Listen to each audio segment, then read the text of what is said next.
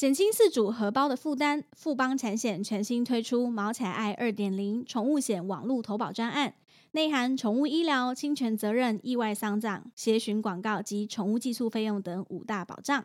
除了所有保障项目皆免自付额，其中门诊、住院、手术医疗保障于保期内不限理赔次数，门诊费用累计最高给付达一万元。还有还有，零到十岁凭晶片号码就可快速核保，最高可续保至十六岁。猫狗保费分开计价，公平又放心。毛小孩的健康交给富邦产险守护，是你最好的选择。想了解更多，可点击下方资讯栏连接哦。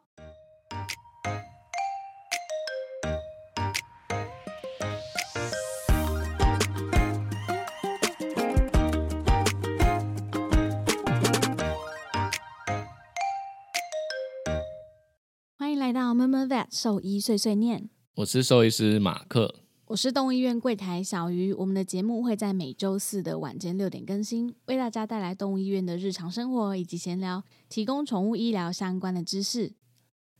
哎、我从昨哎、昨天吗？就是我接到一个客人，然后我觉得蛮特别的，就想要跟大家分享一下。就他有一个特殊的观点，是我之前没有想过的。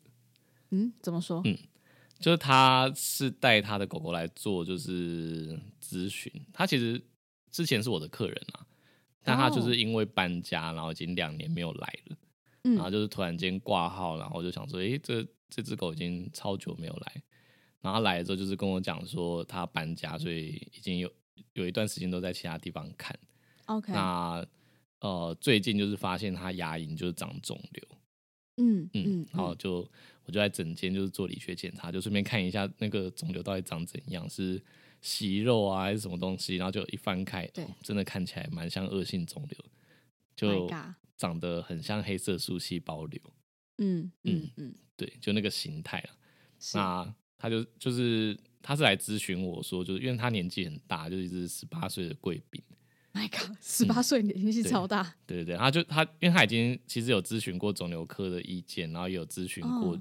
呃，应该说当天他还要再去咨询牙科，哦，就是他他在犹豫说，就是要不要就是连牙齿的部分一起做处理。他牙齿然后来咨怎么了？呃，牙齿就是牙周病、牙结石很多，哦所以可能也需要拔嗯牙这样子。是，然后他就来咨询我说，他觉得年纪很大，会不会麻醉是有风险的？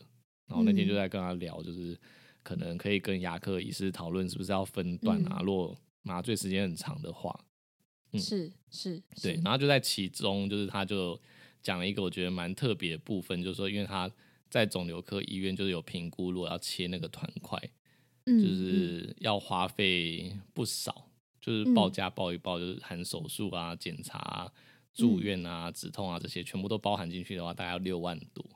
嗯。嗯，然后他就是跟我在讨论说，他觉得为什么兽医好像感觉收费越来越高了，就是嗯花费上面越来越哦，你说以他养狗十八年的经验来说，对对对，他的确经历的比嗯。别人还长很多啦。的确是，他又觉得说，从这个趋势来看，感觉就是收费越来越高，越来越不亲民的这样子。是，那他就他就问我这个问题，然后我就当下我就是想了一下，因为我觉得这个这个视角跟看法，我觉得蛮特别，因为我之前没有听过主人这样跟我说，嗯，然后就嗯或者是他们心里有这样想，但是没有可能没有讲出来，对。对对，嗯所以我就试着就用我的方式去解释，就是我这边的看法是怎样。所以我就跟他提到说，就是我觉得呃便宜的医院还是有，是，嗯，但是今天你这个问题，如果你到的是便便宜的医院，他可能就会跟你讲说，哦，你这个年纪太大了，对。可能不建议手术了，或者说，哦，这个刀我我也没办法开，对，请你去找就是专科的医院。对对对，或者是跟你跟你讲说，我这我这边设备比较不好，你要不要去其他叉叉医院？它可能设备比较好，比较多对东西可以对检查，这样没错没嗯错，对。然后另外我就觉得说，还有一个原因是因为兽医院就是越开越多，嗯嗯，所以就会变成有一种呃新开的医院都有点在军备竞赛的感觉，就跟现在露营一样，大家去就在拼装备啦，都不是真的在露营。就是比谁的设备比较好，然后再来就是呃医生都会是请有专长啊、特殊专长或者是专科的医师。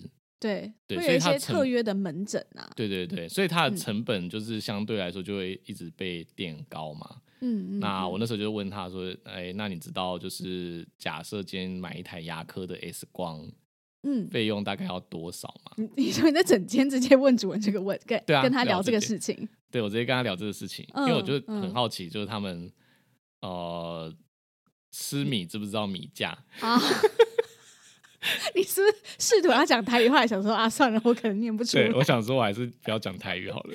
OK，那不然你讲，假币唔知币给啦。对啊，你还是比较道地嘛。我毕竟也不是台中人呢，不是，对对对我不是纯种闽南人。对对对，对我纯种，我纯种。嗯，对，所以我就想说问他说：“哎、你知道牙科 X 光大概一台要多少钱吗？”然后他就不知道，所以我就跟他讲说，一台就是便宜的或是比较低价位的、最阳春的，可能需要就是二三十万。对，然后他听到就有点惊讶，我就说：“你看、哦，如果说他就是牙科 X 光就要这么贵，然后是，呃，刚刚有提到说可能要请有专场的医师啊，是不是？对，也是一个成本，人力的成本嘛。”嗯，嗯，所以我说他他如果不收这么高的价钱，他其实很难维持营运。对啊，很对难。对，所以我就觉得这是一个嗯，算是社会的趋势嘛。我觉得是哎、嗯但是从另外一个角度来看，我觉嗯得低价的医院跟就是想要找便宜医院的主人还是很多的。嗯，嗯，甚至远发现那超过我们个想象。嗯，对。但是我觉得就是现在变成课程分的越来越清楚了。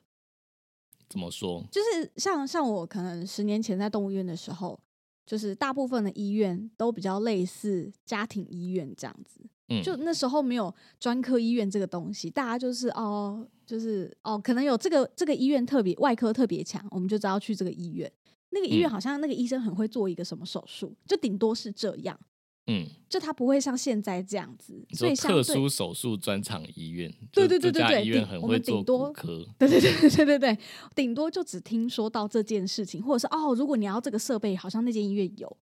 嗯，就我们以前没有专科医院的这个概念，所以相对嗯。就是现在主人，我觉得资讯也越来越发达，他接收到的东西也比较多，他就会嗯。想要去自己搜寻资料，然后找合适的医生看。哦，这个医生曾经做过，哦，可能是呃研究所就是做这个研究的，甚至嗯。他还翻出他的论文，然后他以前就是专门做这个，会去特地找他的门诊去就是挂号去咨询。但我觉得这嗯。也是跟、就是跟资讯发达这两件事情感觉是呃一起的，你懂吗？你说网络越来越发达，对对，所以让医院不得不进步，所以当然成本就也会跟着一起就是开始变嗯高，嗯因为你做你不做到这样，主人就不买单了。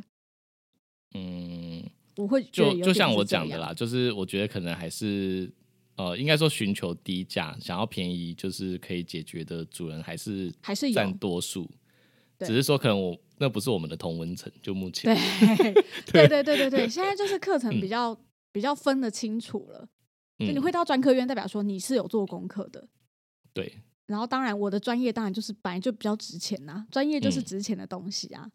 对啊，所以除了除了另一方面，呃，应该说除了刚刚讲的这这些要素要素之外，让让这个嗯现象产生，我觉得还有一个原因是因为呃，主人的要求真的也是越来越多。例如说，可能假设十年前好了，或是十五年前养狗的人，他可能不会想说十八岁了还要开刀，他们可能就是十三、十四岁就觉得哦，这已经很老了啦，对。我们就对就这样就好，顺其自然。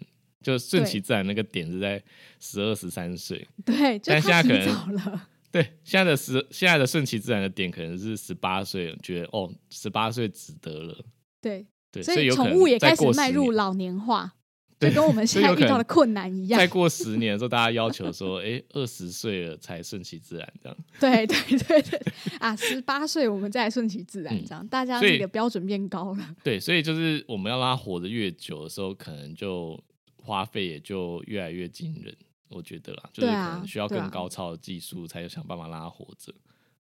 嗯对啊，就你你能找能够找到愿意帮他做这件事的医生，其实就已经很难了。那当然，相对的，就是它的嗯费用收费很高，我觉得这也是合理的。嗯，我那天就跟奶茶在讲说，你觉得嗯这样子军备竞赛到底是嗯好事还是坏事？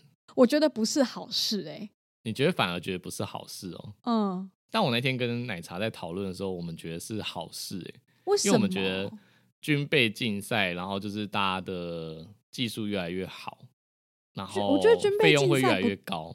我觉得军备竞赛不代表技术会越来越好啊。你说的是嗯指专科医院的军备吗？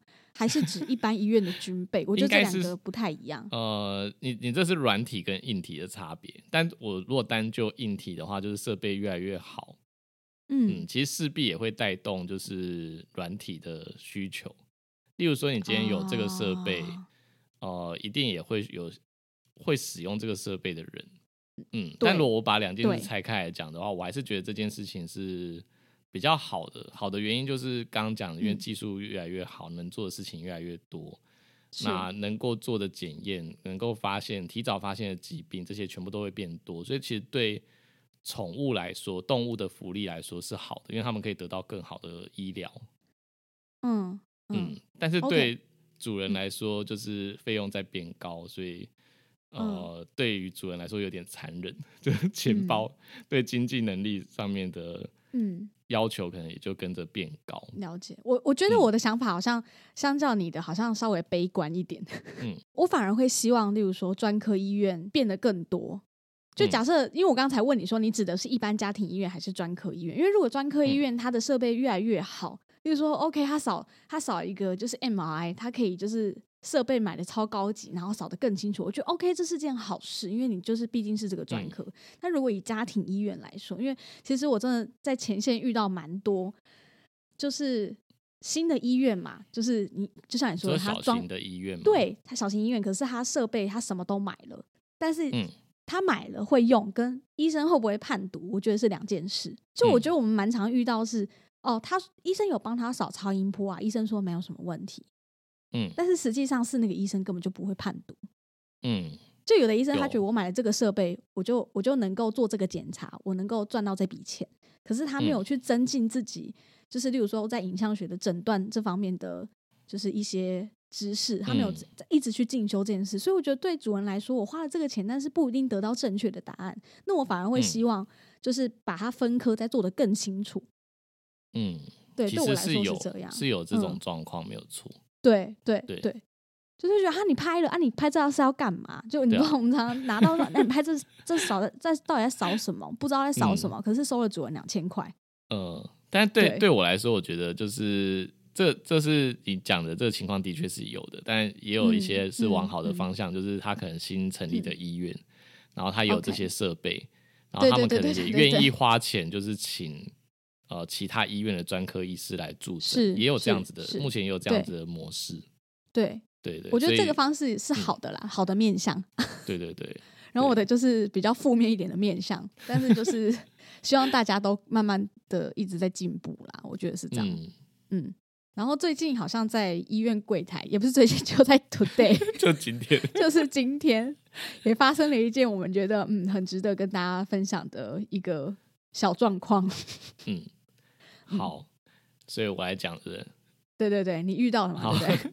不是我遇到了，就是呃，其实是另外一个医师的 case，对，对但是呃，应该说今天早上我们刚到医院不久的时候，就是柜台就有在跟我们讨论，因为主人可能有打电话过来，是嗯然后是在跟柜台呃询问说，呃，因为他他觉得在我们这边拿药有点贵，是，然后因为呃他的主治医师其实有跟他讲过他用什么药物给他，嗯。然后他可能自己有去药局询问，就是这个药的价格，对。对，所以他就是打来问柜台说他能不能自己在药局买这个药，嗯，对，嗯所以柜台嗯就在问主治医师说他可以自己 买药嘛，这样。对对。对那我们按照就是一般的那算法规吗？呃，我们医院的惯例还有法规，就是如果主人想要自己拿药，呃，嗯不是不行，但是他可能就是需要我们开立处方签。是然后他拿着处方签可以去药局买药啊，然后按照我们上面的剂量对剂量跟怎么样的使用，然后去这样子给自己的宠物服用，这样是对。那就是呃，后来就是主人又再打电话来嘛，所以我们就是请柜台跟他讲，就是要开立处方签这件事情。然后他就问我们柜台说：“所以开处方签还要钱吗？”然后呃，就是柜台就是跟他讲说，就是兽医师工会建议的处方签的费用是多少钱这样。对。然后他听到听到处方签的费用之后，他竟然冷笑了一声。嗯，他就觉得他一定是觉得啊，我本来就已经想省钱，我才想要跟你要处方。然后你结结果处方处方签也要钱。对对。他就有一点冷笑，就是有点。有点不爽，想说是在耍我吗？我猜应该是想说是在耍我吗？嗯，然后那那时候我就我刚好经过柜台，然后就就发现就是他在就是柜台今天刚好在跟那个主人讲周旋，就在电话里周旋，然后就突然间看到就是柜台就是把病历打开，然后就是在帮他查，就是那个药是什么药，就是哦他用英文就是一个字一个字母拼给他，然后我就想说。嗯，呃，虽然说这个主人好像已经知道这个药了，我在想他可能是想要 double check 吧，那我就想说那也没关系。但在下一步，他竟然是问他就是用了几颗，对，然后我就想 说完了，我们天真的柜台就要这样落入他的圈套，对，因为是柜台柜台没啊，对，他可能没遇过这个状况，对他就是很很很单纯的，就是真的要准备帮他查，就是。医生开了几颗药给他，然后我就在旁边马上拿一张纸，然后写说他在骗你的处方的剂量了，然后我就直接画一个大叉，然后跟他讲不可以告诉他这样，然后然后我们我们柜台就是就有点吓到，想说哎真的，我如果跟他讲了。啊，不就他就知道就是处方签了嘛？对啊，你直接直接报名牌给他，对，直接把数字告诉 现场省六百。对，然后结果就是柜台可能就是被我阻止了，之后就跟他讲说，哦，医生病历上面没有写，然后就在旁边差点昏倒，因为我在想说，他就已经要套话，然后应该就是开始要有点不爽，我们为什么不给他了？对，你竟然还跟他讲说医生的病历上没有写，但其实有写，他只是不知道啊，他只是情急之下，就是但不知道怎么拒绝他，所以就跟他讲说这。医生没有写这样，然后想说完蛋了，如果这个就是主人他很不爽，会不会就是检举我们病历没有登载啊什么的？那明明就有的。对，应该是还好，因为其实我们事实上就是有登载，只是当下不知道怎么办。对，所以我后来就是跟柜台讲说，就是如果下次再有这种，就是主人要求你讲你的处方内容，还有什么剂量啊，还是什么病历里面的资料，就你应该要如何回答他。对，然后最好的回答方式就是说，呃，因为我不是兽医师，所以按照法规的规定，兽医师法规定就是我不能随便透露病例的内容给你。所以如果你需要病例的内容，你呃，或者是需要你的处方，处方，对，应该是来我们医院，或者说请我们开处方证明，或者是病例摘要给你。那那个上面都是要盖兽医师的章，要盖医院的章，那个才是一个正式的文件，而不是在电话里面随便念一念。对，然后我就想说，就是之后你们如果接到这个电话，应该要这样子跟主人说明。对，哎，你今天真的是即刻救援呢，因为你超少到柜台的。啊嗯，对。到底为什么这么刚好？我今天晚上还站还坐柜台一段时间，超奇怪，为什么？哪根筋不对？对，今天很忙。对，然后 就原来如此，嗯。然后，然后我觉得就是因为如果你只是单讲法规的时候，其实可能主人还是会有点难以接受，所以我就跟对他觉得什么东西，那都你们在讲的。对，然后就跟柜台讲说，你也可以用一些比较轻松或是开玩笑的口吻，就是讲说啊，我不是兽医师，但我讲的你敢用吗？对啊，如果我讲错，还是我药名念错呢？对啊，或者是剂量讲错了怎么办？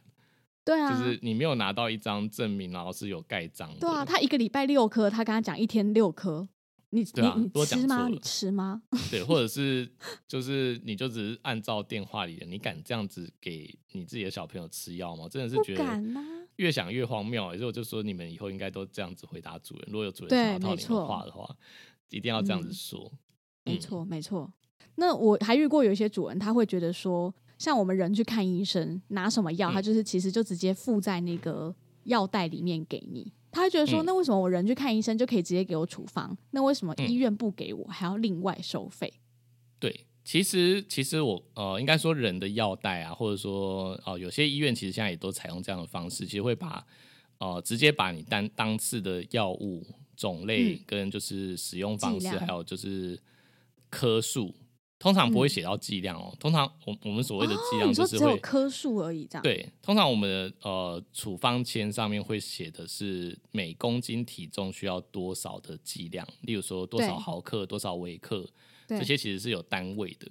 但如果说是像你刚刚讲那个药袋上面注明他今天拿了什么药，他只会告诉你说他今天是开几颗，然后一颗是多少的容内呃多少的剂量，哦，但他不会告诉你每公斤体重应该要吃多少，哦因为那个的那个不是主人需要知道的部分。我目前有遇到会这样开，嗯大部分都是教学医院，还是对，就比较大型的医院，嗯或者是就真的人的医院会这样子对开，对对对，嗯对，但那个东西啊，它其实并不能代替处方签。你今天拿着那个药袋，空的药袋上面写这是什么药，然后你跑去药局跟药局说我要开这这一份药，根本没有人会理你。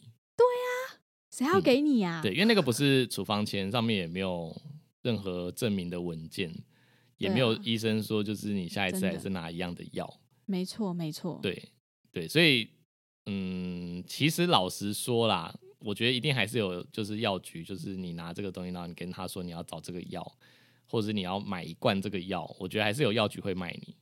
嗯嗯嗯，为什么我知道？因为就是就是有，哦，对，没有啦有有 我就老实说好了，就是因为我们嗯。兽医有一些药物是不好取得的，其嗯实有一些药局是愿意这样子卖药给我们，就是嗯它其实嗯不是很合乎规定。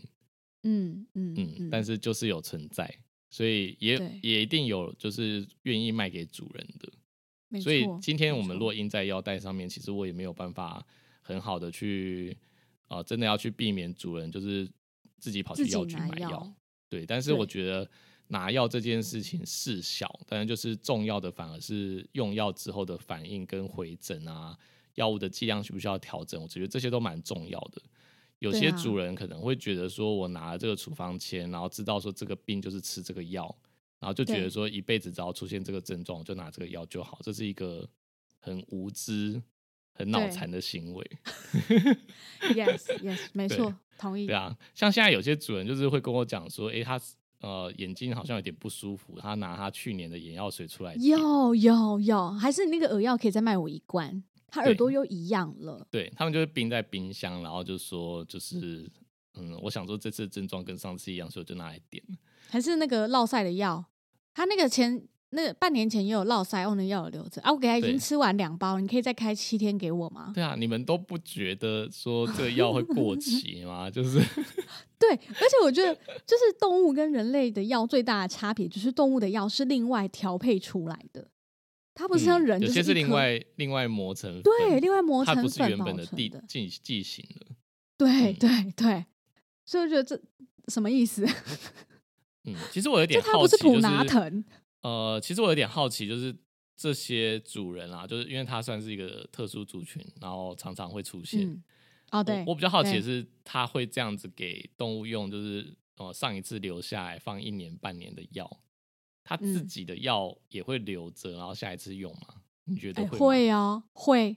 我跟你讲，嗯我遇过就是一种人是，例如说，哦，他他自己这这次的感冒药，就是他先 keep 住，嗯他就把它留在药袋里，然后下次可能家人生病，他说，哎、再把它拿出来。对，吃一包吃一包，这上次医生开给我的，感冒啦，感冒一样，我们症状一样，好吧吃吃吃，我觉得，我觉得如果有，如果他人自己也是这样使用的时候，其实我好像也没什么话说。无话可说，对不对对？，但但我觉得就是如果他自己都不敢用这种过期的药，但是动物就可以的时候，我就无法接受。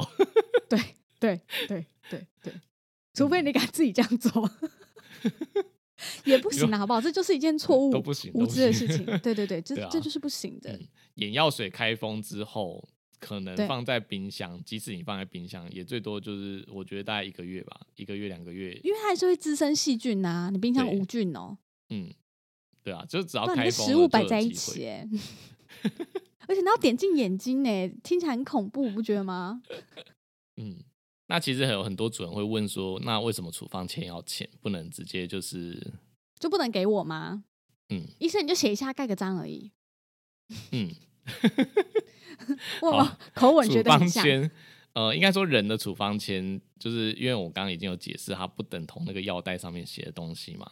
所以你今天如果在人的医院要拿处方签或者什么慢性病处方签，因为你拿了这个处方签之后要到附近的药局领药，你就不会去再回去原本大医院嘛，因为有时候可能离家很远。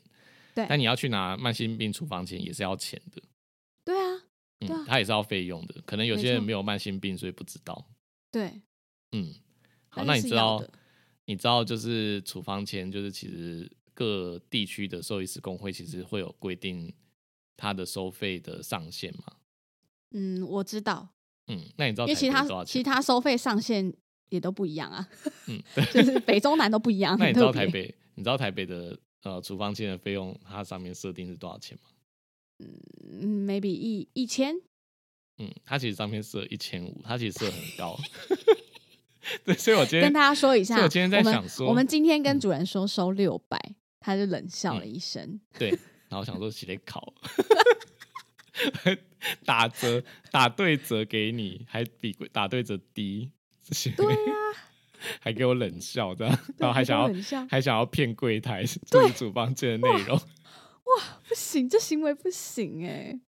好，我可以理解大家就是想要能省则省，但是说真的，处方签这东西是医生花了这么多时间读读这么多年书，然后一步一步慢慢学来的东西。这个东西是，就是你不能说它不能把它变成实质上的东西，但是它就是它就是有价值，它是一个专业。对，但是我觉得其实你刚刚讲说读书，然后念书，然后得知这些资讯，我觉得这些。还算是小事，因为其实应该有一些主人，他其实也知道说这些资料其实在要点上面会有哦。但是我觉得重点是在那个我们花时间就是思考，呃，到底我开这个剂量有没有效？然后回诊的时候，我们还要烦恼说，你知道我们如果主人回诊啊，其实我们都每次在验血或者是要看他们回来的状况的时候，我们像在交成绩单一样。我懂，每个礼拜或是每两个礼拜，就如果状况不好，你就要想在考试跟交成绩单啊，那个心理压力，跟我今天开了药之后，然后回家一直在想说，哦，他下礼拜到底会不会比较好？他是这个药会不会落塞？会不会吐？有没有什么副作用？这个开这个药的心理压力有多大？治疗的心理压力有多大吗？我觉得那个费用才是从这边产生的。我觉得那个念书，我觉得倒是还好，因为那个很久以前的事情。啊，我懂你意思。嗯嗯，你说的这个的确是，对啊，而且我们要而且动物不会，动物不会表达，它不会说，哎，我吃了这个药，我觉得肚子有点痛，不太舒服，哎，我吃完药头有点晕，是不是有副作用？就它出现任何一点点症状，然后主人跟我们讲的时候，我们都要去思考这个药它可能产生的副作用有什么。然后今天两种药放在一起的时候，它会不会有交互作用？会不会这个药抵消了这个药的作用？其实也有可能会。对，然后主人还会下礼拜来，他说：“哎，他吃了一个礼拜药都没有比较好，怎么会这样？”那我就想说：“靠，那你回家 两三天没有比较好，就要跟我讲了，好不好？什么一个礼拜之后，对，还有还有人 会说，就是我吃了两天之后，觉得好像没有效，所以我后来就都没有就没吃了。对，然后一个礼拜之后还有脸来给我回诊，想说三小。哎，你这一集愤怒值超高，我们以后不能在晚上录。”我跟大家讲一下，因为我们就是这周又又抽不出时间，然后我们就是因为前几周我们都是平日的白天录，就你知道早上起床悠悠哉哉，还一边一边那个行前会议，一边吃早餐，很悠哉慢慢录。然后今天是就是终于下班，现在已经是晚上，哎，现在是几点？凌晨凌晨一点，他愤怒值整个超高，超可怕的。从内容就可以听出你今天有没有上班。超超荒谬！哎，没有，我们继续讲下去。关于那个处方签这件事情啊，就是，嗯，就是奶茶今天写了一个短诗吗？有一天，今今天那个主人就是他，不是嫌嫌贵，所以他要自己去药局买。然后因为那个药它比较稍微难取得一点点，但它是合法用药啦。对对对对对，对，但只是说叫货有一点困难，不好买。对，所以所以奶茶就是花了一点功夫，才终于叫到了三罐。对，就想说他这他都要定时拿嘛，我们就先叫三罐，就不要就是慢慢叫。然后结果他现在搞这一出，嗯，他之后不会来拿了。然后奶茶就很生气，他说晚了，这三关又要过期了 什么的，因为这疾病比较罕见。这种人，嗯，对，然后他就自己自己自己在就是我们的群组里面写了一首诗。对，他说：“哎，前面千辛万苦吊药，现在好不容易叫到，结果却全部都不要。” 他讲完之后说：“哎，有押韵哎。”我就说：“好，我这样，我在我这节目把你念出来。”他很苦恼，这三罐要怎么办？所以拜托主人，如果你知道你的你的宠物是一些特殊疾病，然后医院好不容易为你叫到这个药，请你请你就是把这件事情放在心上，好不好？因为我们叫药的人真的很痛苦，而且通常这种难叫的药价格也不会到太便宜，嗯，都是就很烦。它就是一个成本，你放坏了也没有，你也没没办法给别人用啊，总不能我气到自己吃吧？三罐不要是吧？直接把它吞掉这样。这也不行，真的很烦，好不好？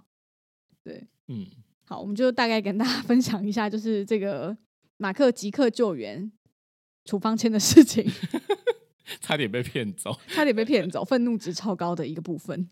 然后接下来也是要继续跟大家分享，哎，我们这周好像没有粉丝提问哈，应该有，只是啊，有有有，被我们 miss 掉这样，后面那个吧，后面那个应该算，我觉得我们好像积了一堆提问啊。应该还是有一堆，对，还是有一堆。但是这周就刚好，因为遇到的事情比较特别，就刚好想拿出来给大家讨论一下。然后接下来想聊一下，就是我们前几集好像有聊到说，关于天气热，我们有讲了一下那个呃，那个叫什么凉感衣的一些事情。嗯，然后结结果这礼拜嘛，马克就遇到一个中暑的黄金猎犬。对，好来讲应该是我怀疑啊，怀疑有中暑。嗯，对，就是他前几天带他去海边玩，应该说要回家的时候，就发现他的狗就是不太想要离开水，就一直想要泡在水里面。然后后来带他出来，就是感觉有点虚弱，然后没有力气这样，然后就回家嘛。回家之后就是他都不吃东西，然后一直趴着，然后好像也站不太起来，然后还拉肚子，哦，然后又很喘，所以他就带去呃急诊的医院去挂急诊了。是，然后检查之后就是验血什么，好像就又没有什么太大的问题，但就是发现说，如果要摸他的屁股啊，或者是背的地方，他感觉就是会痛，很敏感，对，会会哭啊这样，然后就是不给碰，然后一直跑这样。是，那呃那边医院就是应该说有做一些基本的检查，血检就是验出来没问题嘛，然后理学检查可能就是当下也没有发烧，嗯，那也没有。哦，看起来没有生命危险，呼吸虽然喘，但是至少看起来血氧是还好的，所以就放他回家了。但因为到隔天，就是主人还是觉得他食欲不好，然后也不太愿意起来走动，所以就又带回来找我。对，因为是本来就是我们的客人啦。对对对。对，然后我们就我就发现说，他的确就是呃不太起来想起来走动，然后尾巴也抬不起来。嗯，因为它平常是只活泼的黄金啊，大家也知道黄金个性就是很很在医院就很开心，就一直想要玩这样，对，它就是一直坐着，不然就是趴着，然后又很喘这样，有点想他，好久没看到他，我就帮他，呃，就我跟主人讲说，就是昨天就是验血，虽然看起来没有什么问题，但嗯，有一些状况，他可能是会比较晚反映出来的，嗯，所以我今天还是会帮他做一些重点的项目，是啊。我验血的时候，就是发现他其实有蛮严重的脱水的状况，电解质是不太平衡的。嗯，对。然后还有呃，因为因为我在怀疑他那个痛会不会是过度运动啊，还是说昨天可能有有在玩的过程是有碰撞到什么东西？嗯嗯嗯。然后可能导致他疼痛，或者是呃，甚至更严重一点，有没有可能有一些神经或肌肉的伤害？嗯，对，所以我那时候帮他做血检的时候，就验了一些呃跟肌肉损伤哦，还有肝脏的一些指数，是我去看一下，说到底是跟这个有没有关系。然后就是一验下去，嗯，真的他的肌肉的受损的指数就是上升了。嗯，对，所以我就跟主人讲说，他要么是昨天可能真的中暑了，对，然后造成一些器官跟肌肉的损伤，要么就是真的过度的运动，所以肌肉。有点像人那个，你知道，就是被体罚，说青青蛙跳，然后就是跳跳操场十圈，然后横纹肌溶解这种，就太呃太过度运动的时候，其其实肌肉的损伤指数是会飙高。的。是懂懂懂，对他有他有点轻微的上升啊，所以就跟主任讲说，他可能就是轻微的中暑或轻微的过度运动这些。嗯，所以说我就把他留下来打吗啡、打点滴去补充他的脱水，给他止痛这样。对然后晚上再再让他回家，回家之后就是愿意吃东西跟喝水。嗯嗯，然后嗯今天早上就来，呃，回来再看一下。对，回来跟我聊一下他昨我昨天回去状况怎样，对，哦然后就比较正常了，那就嗯是没什么问题，所以我今天就把他的点滴拆掉，他就回家吃止痛药跟休息这样子。嗯嗯嗯嗯，对对对，所以呃夏天可能不太建议，就是因为太热了，不太建议去海边玩。对其实我那天讲了两感一之后，其实有粉丝就是就在跟我们讲说，他就是正准备要带他去海边玩啊，然后他他是不是也要买什么，就是嗯，呃鞋子之类的，他们好像怕脚烫伤吧。那就不要选大太阳的时候去。嗯，对，我就觉得，嗯，阴天的时候再去，或者是等夏天结束吧。我跟你说，现在就我觉得今年这个夏天特别热，然后因为我们嗯家也是非常爱去海边，然后我发现嗯今年的海边真的是热的很夸张，就是你一下嗯车你就觉得天哪，我要融化了，就你就嗯算戴着帽子，你还是皮肤就是。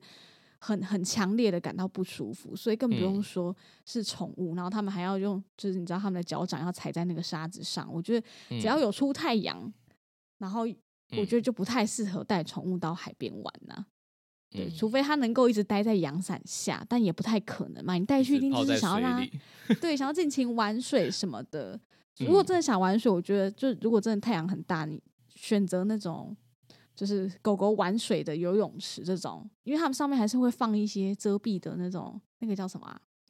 很像嗯那个塑塑胶飘飘飘的那个东西叫什么？很像海草那个东西，那个也是蛮降 温的。那是什么洗车胶绳洗车场上面会有那个啊，洗车那场上面会有、那個、塑胶绳的材质啊。对对对不对对对，就那个至少比较不会那么热啊。你去嗯室内的这种，或者是户外但是有遮蔽的游泳池，我觉得都还比海边嗯，更好。而且你知道这个主人，热，而且你知道这个主人就是他有养另外一只博美，然后他就他就说，因为我跟他讲说他的狗就是可能像中暑，所以可能海边真的太热了。然后说好险我没有带就是那一只博美去，嗯哎、那只可能真的会去了。我就跟我就跟他讲说，你那只有点太小，因为它就是比较小型的博美嘛，然后就是年纪也还小，然后就说他感觉不太适合这么野外，你知道吗？我不就是建议那个就在家跑就够了，我就真的建议他说，他如果要玩水，就是去那种就是狗的游泳池。真的真的不可以，真的不行。嗯，不然你就秋天去，我觉得稍微好一点，或者是真的不要，就是有嗯大太阳的时候，不然真的太可怕。嗯，哎、这么小的狗，如果真的去海边玩，是不是一定要穿什么救生衣啊？不然就让冲一冲就就冲走了。对啊，因为根本游不回来，太轻了，一两公斤是要怎么弄回来啦？你一定要救生衣，然后再上那个伸缩牵绳吧，我觉得，嗯，不然哎、所以大部分的主人都知道中暑的危险性跟可怕吗？嗯，这就是我们这集要讲的。我只是好奇，大家到底知不知道中暑有多可怕？如果有在带狗外出，我相信应该家检会做一些功课，因为狗狗中暑它其实会很明显的不舒服啦，我觉得。嗯嗯可是我觉得通常送来都有点晚、欸。哎、对。他就说啊，很很热啊，我我给他我要给他多喝水，我开你说冷气。很明显，但他们去一些很偏僻的地方，然后再回到市区，通常都已经傍晚或是晚上了。哦，对。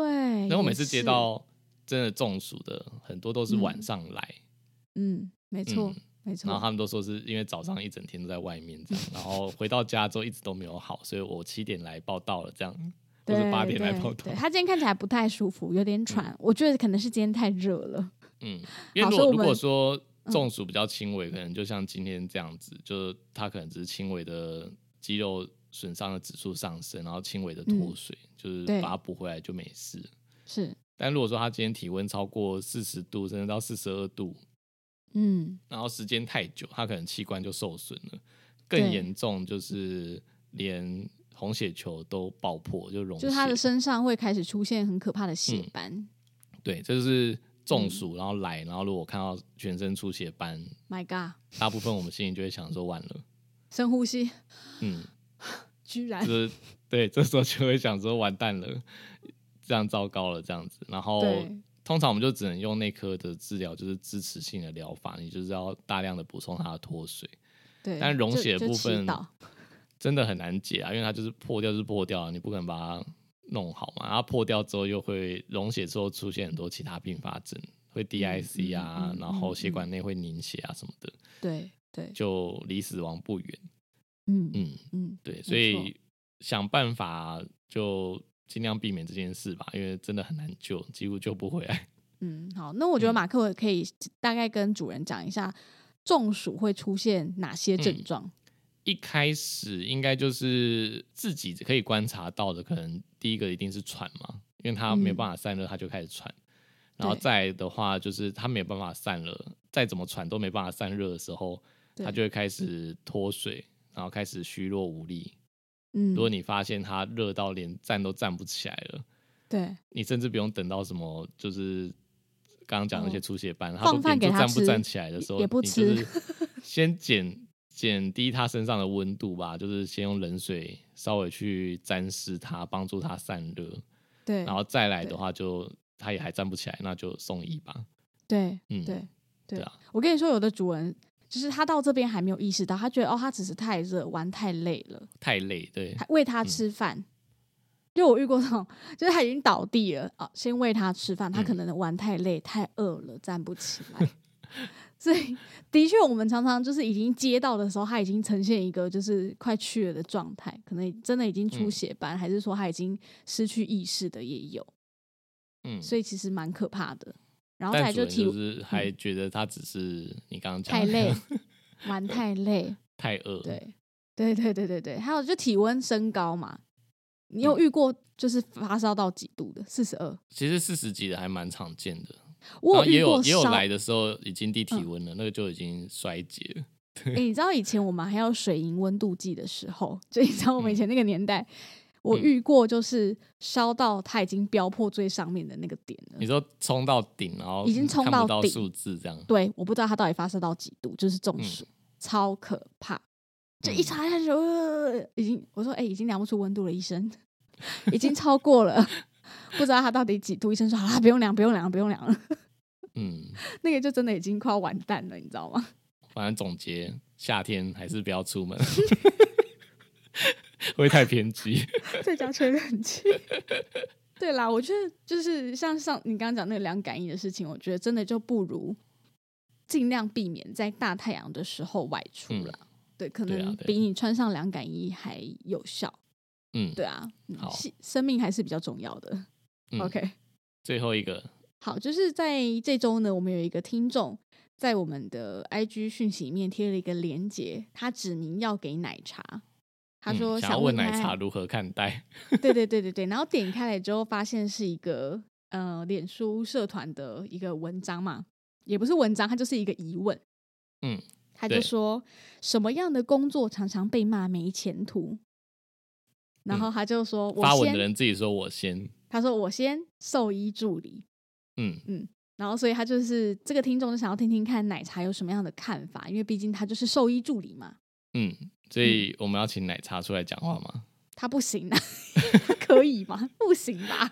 大家不是很期待他讲话吗？然后他就一直不想讲话，就是他有他有我们帮他讲就好。对啊，他就将会啊，兽医兽医界的将会啊，就是他已经封麦了，他已经封麦了。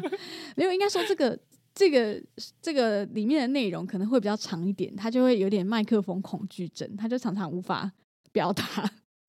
所以我们下次有机会请他唱歌，可能还比较实在。唱歌他可能还唱得？出来唱歌哦，他也说他不要吧？真的假的？唱歌可以吧？真的可以吗？唱歌比讲话还简单。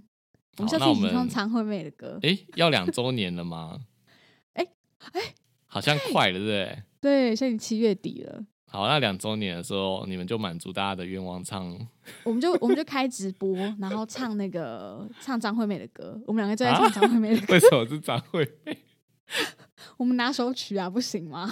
没有啊，现在人可能说张惠妹是谁之类的。谁理他、啊？张惠妹就是神好吗？我们就是要唱张惠妹，不听不要听。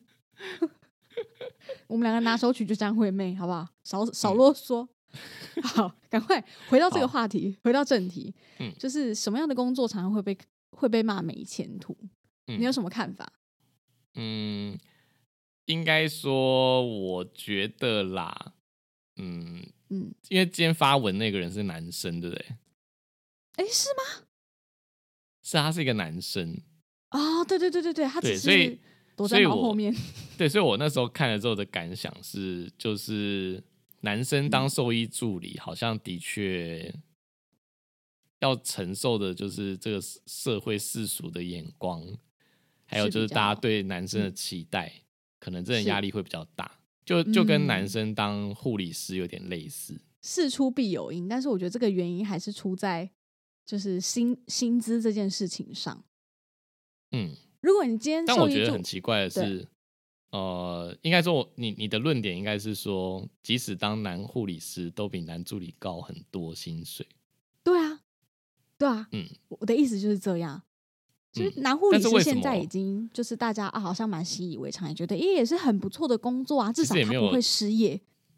也没有到习以为常啊。就如果你在医院看到男护理师，还是会觉得哇，好稀有，就是会会有这样的想法。不会啊，还是会啦，还是会吧。而且男护理师，就我之前听我的朋友讲说，其实男护理师会被很多女护理师当做宝。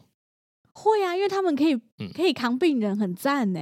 但是男助理就是你刚提的论点是说他的薪资可能比较没那么高，可是我就觉得很奇怪，就是为什么社会对男生的期待就是薪资一定要高呢？为什么女生就可以，但男生不？所以这就是世俗的框架啊，对不对？嗯，就是我觉得这就是我们传统社会留下来的一个，我觉得算是恶习嘛，就是觉得男生就是要扛起一家的重担，然后他是呃主管经济的人。就是经济经济来源，一个家庭就是一定要要是爸爸，但是当然已经有越来越好的趋势，可是这个东西我觉得还是到现在至今还是一直留在就是我们的，即便到我们这个世代还是有这个问题，不然干嘛一定要就是就是在讲在吵那个 A A 制就是这样啊？嗯，就为什么女生一定要男生请吃饭？对。对，呃，应该说，应该应该说，觉得要男生请吃饭的女生好像还是很多。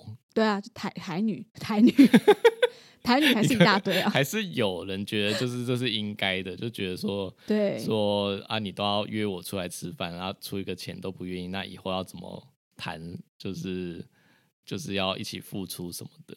就有人会觉得说，你连这个小钱都不愿意花，以后一定不会疼我什么的。然后就想说，为什么一定是男生疼女生？也可以女生疼男生啊。对啊，你不会多出点钱啊，请他吃饭，他很开心啊，他很快乐啊。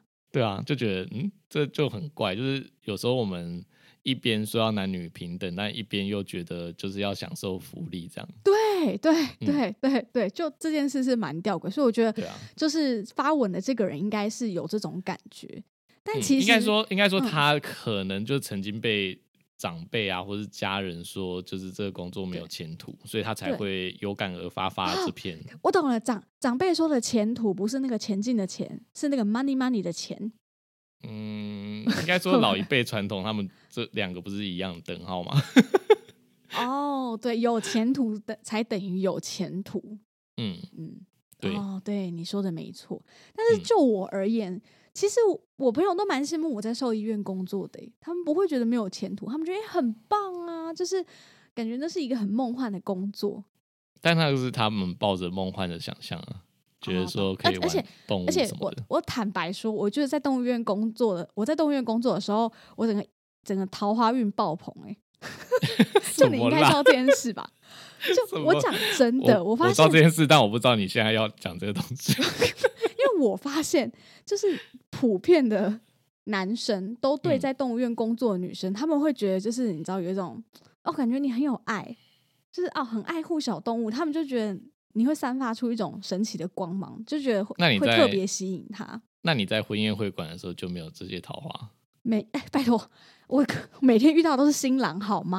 新郎有兄，他的好兄弟啊，有伴郎啊，什么？有有有有有有有有有，就是那种喝醉喝醉试图要搭肩拍照那种，假装喝醉吧？对，假装喝，对，假装喝醉，然后最后就是因为就是最后要送客了嘛，我们就会陪在新人旁边，然后他就会说：“哎，一起拍照，一起拍照。”然后就搭肩膀拍照，然后最后要换个 IG 这种，当然还是有，但是我觉得相较起来。就就我而言啊，我在动物园的桃花好像还是比较好。还有分？有啊，有，真的有，真的有。而且我跟你说，在在婚姻会馆工作，很多人都以为我们已经结婚了。就他他们会觉得说，哎、你应该已经结婚了，还有这样子的哦，是因为穿套装什么的，然后就看起来比较就看起来对看起来比较成熟，或者是他觉得你做这个产业，你自己应该也结婚了。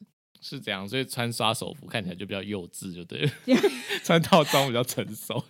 也不是，就是可能穿刷手服看起来比较专业吧，就是可能我们又哦啊，我知道，会跟他讲一些宠物之类的事情。我知道了。因为你嗯在婚宴会馆会化浓妆，但是你在兽医院化再怎么化就是淡妆，没有人会化浓妆上班啊啊。可能有啦，可能有，可能我不知道而已。啊，你说的有道理耶。嗯因因为我化就是比较浓的妆的时候，的确看起来没有那么好相处，然后又就是年纪看起来比较大，就比实际嗯年龄大一点。哦，有可能。好，我不要我不要离题，让你谈桃花的事情，我们回来讲奶茶的感想好了。对对对，嗯，好，你说他的感想，代替他讲一下。好，他说，呃，他想要他想要讲，就他看完这篇，他想要讲的是说，会这么想是因为你局限了你自己。他说，兽医助理也嗯是有很多方向可以前进的。呃，你可能需要思考的是自己在做兽兽医助理的这行里面的时候，想要的是什么，目标是什么，就要自己去定这样。那嗯这样才有可能嗯走向你所想要的。如果你的野心没有那么大的话，只是想要好好过日子，也可以就是呃换个角度去思考，就是你在做你自己喜欢的工作，每天都跟动物在一起，然后就是解决他们的不舒服，去照顾他们。他说这样也没有不好啊。就如果是靠自己努力生活，为什么可以说是不偷不抢没有前途？不骗？对，那有什么对关系？你就生平无大志，那也那也不影响别人，那也很好。嗯，好，对以上就是奶茶的心灵鸡汤。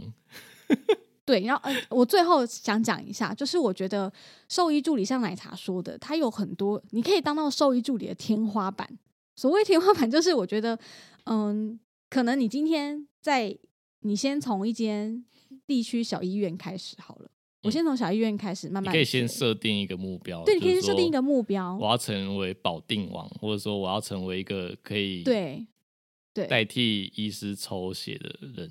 对对对，虽然说现在可能还不合法规啦，但一定有人是在练习这个。没 不要在节目上讲这个事情。反正就是，反正就是，我觉得你在不一样规模的医院，你看到的事情是不一样的。其实我们嗯在人类的工作也是嘛，例如说我在一嗯间小公司，跟在一间大型像 Google 一样的大企业，你看到的视野跟你能接触到的东西是完全不同的。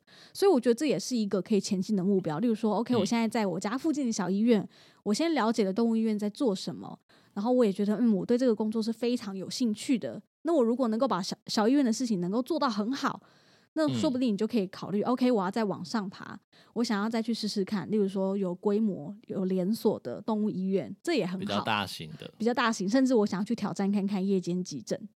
嗯，对，我觉得这是你你可以一直去转换跑道的嘛，因为你毕竟已经拿到这个专业，对，你可以挑战自己。的说，一开始挑战自己要成为一个超级保定对王，对，没嗯。错，然后再来。的话，你也可以假设你突然间觉得你很喜欢跟主人 social，很对。喜欢跟主人就是聊这些照顾的经验谈，对。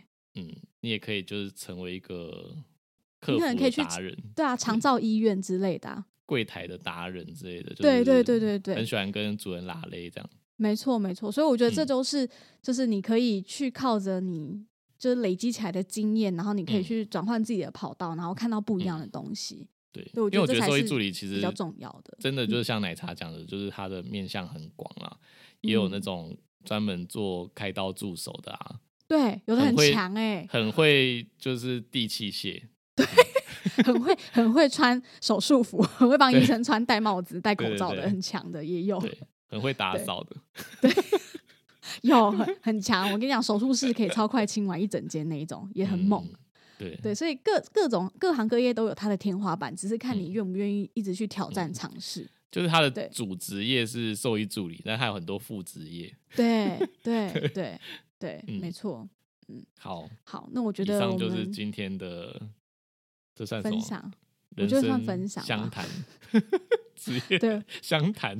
对我觉得嗯算是人生相谈啊。就是如果今天听众有刚好也是兽医助理的话，我觉得嗯。可以多跟我们聊聊这类的事情。对，对因为毕竟我们都是同业嘛，嗯，兽医助理就是即将要有考证照的机会了，哦所，以你说他没有前途吗？就是他他至少之后有可能有一张执照，对，之后再笑你没前途的，你就跟他说你有执照吗？我有，这样，对我有，我有，嗯，对，所以 嗯。嗯再加油，努力一下，对，撑下去，好不好？撑下去。嗯如果你真的很热爱这个工作，我真的是觉得可以撑下去的，好吗？嗯，好，那我们今天的分享大概就到这边。如果你喜欢兽医碎碎念，记得追踪我们的 Instagram，也可以到 Apple Podcast 留下五颗星的评价，再写下真实的评论支持我们哦。非常感谢你今天的收听，大家再见，拜拜拜。